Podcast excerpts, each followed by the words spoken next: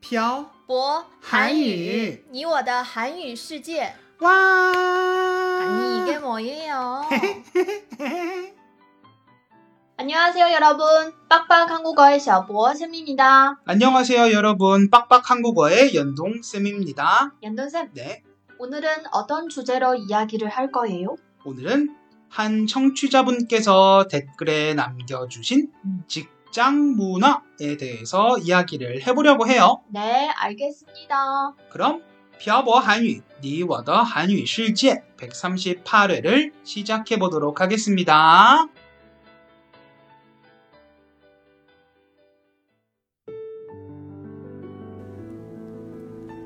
跟朴博学韩语，请在淘宝搜索店铺“朴博韩语”查看课程详情。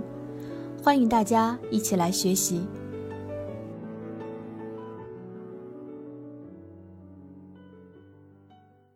연돈 쌤, 네, 태태 씨 연돈 쌤은 한국의 회사에서 일해본 적이 없죠? 있긴 있어요. 언제요? 대학교 4학년 2학기 때 졸업하기 전에 6개월 정도 회사에서 일을 했었어요.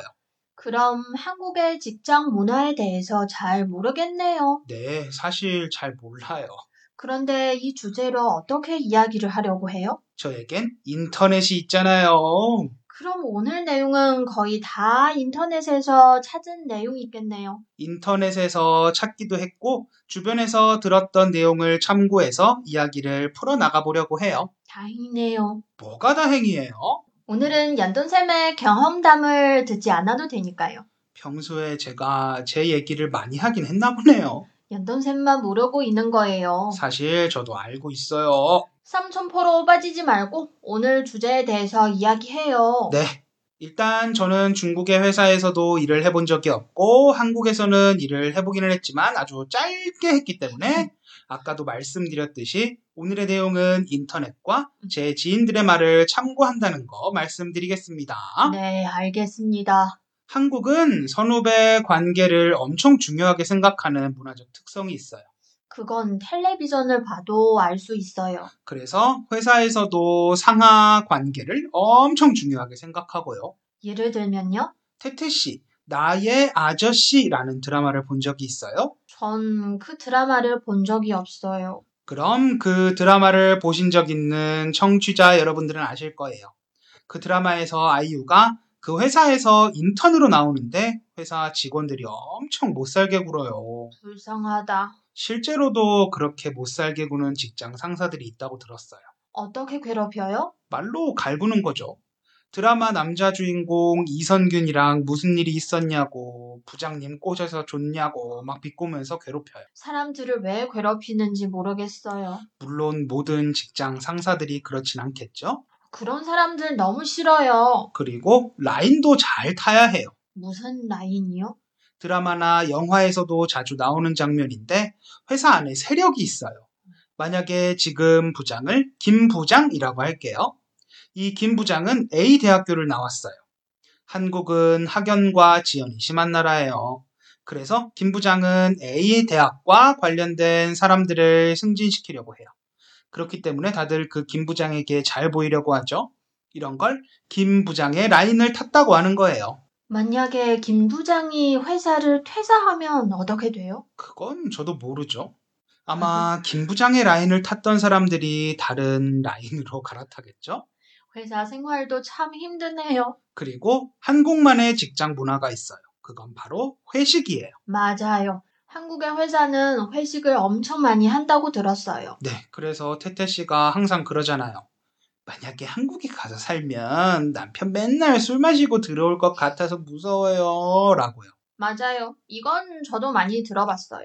한국 회사들은 회식을 하면 술을 엄청 많이 먹어요. 요즘은 많이 나아졌다고는 하지만 술을 안 마시면 사회생활이 힘들다고 할 정도니까요. 연돈쌤은 회사에 다닐 때 회식을 자주 했어요? 아니요. 다들 일 때문에 바빠서 회식을 자주 하지는 않았어요. 좋은 회사에 다녔네요. 회식을 자주 안 하는 회사가 좋은 회사예요? 그 대신 일을 많이 하잖아요. 회식을 많이 안 나면 좋은 회사예요. 알겠습니다. 그리고 한국 회사들은 야근을 자주 해요. 맞아요. 이거도 많이 들어봤어요. 이 야근도 참 웃겨요. 이것도 한국의 상하 관계 때문에 그런 것 같은데 만약에 저보다 높은 직급에 있는 상사가 퇴근을 안 하면 자기도 퇴근을 못 한대요. 진짜 싫다. 사실 저도 회사에 다닐 때 야근을 안 하고 정시 퇴근을 했던 적이 별로 없었어요. 일이 많아서 그랬어요? 네, 제 직속 상관이 일을 너무 열심히 하는 사람이라서 그 선배하고 거의 맨날 야근을 했어요. 진짜 힘들었겠네요. 그래도 그땐 어렸을 때라서 뭐라도 배워보려고 열심히 했었어요. 야근한다는 생각보다는 배운다는 생각으로 야근을 했으니까요. 연돈쌤 지금도 그때처럼 열심히 했으면 좋겠네요. 아마도 초심을 잃어버린 것 같아요. 어떻게 하면 연돈쌤의 초심을 찾을 수 있을까요? 10년 전으로 돌아가면 초심을 찾을 수 있지 않을까요? 절대 불가능하겠네요. 기대한 제가 바보예요. 오늘은 한국의 직장 문화에 대해서 이야기를 해봤습니다. 한국 회사들은 야근도 자주 하고 회식도 자주 하고 살기 힘든 곳이에요. 그러니까 제가 중국에서 이렇게 살고 있죠. 연돈쌤 중국에 있는 회사에 취직할 생각은 없어요? 저를 받아주는 곳이 있을까요? 하긴 연돈쌤 지금 이 상태론 어딜 가도 환영받지 못할 거예요. 그러니까 그냥 지금 하고 있는 일을 열심히 할게요. 제발 좀 열심히 하세요. 네. 그럼 잔소리가 길어지기 전에 오늘 내용은 여기서 끝마쳐볼까요? 네. 연돈쌤 오늘도 수고하셨어요. 태태 씨도 수고하셨어요. 네. 오늘은 한국의 직장 문화에 대해서 이야기를 해봤습니다.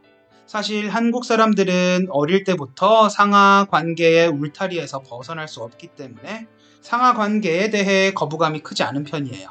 게다가 자연 자원이 하나도 없는 나라이기 때문에 오직 인력으로 대체해야 하는 나라이기도 하죠.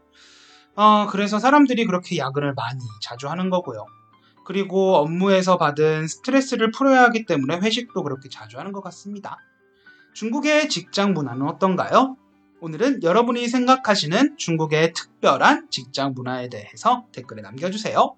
그리고 댓글에 여러분들이 듣고 싶으신 주제에 대해서 남겨주시면 오늘처럼 주제를 선정할 때 적극 참고를 하도록 하겠습니다. 그럼 오늘 내용은 여기까지 할게요. 네. 지금까지 빡빡 한국어의 셔보쌤과 연동쌤이었습니다. 들어주신 분들 감사합니다. 다음에 봐요. 안녕!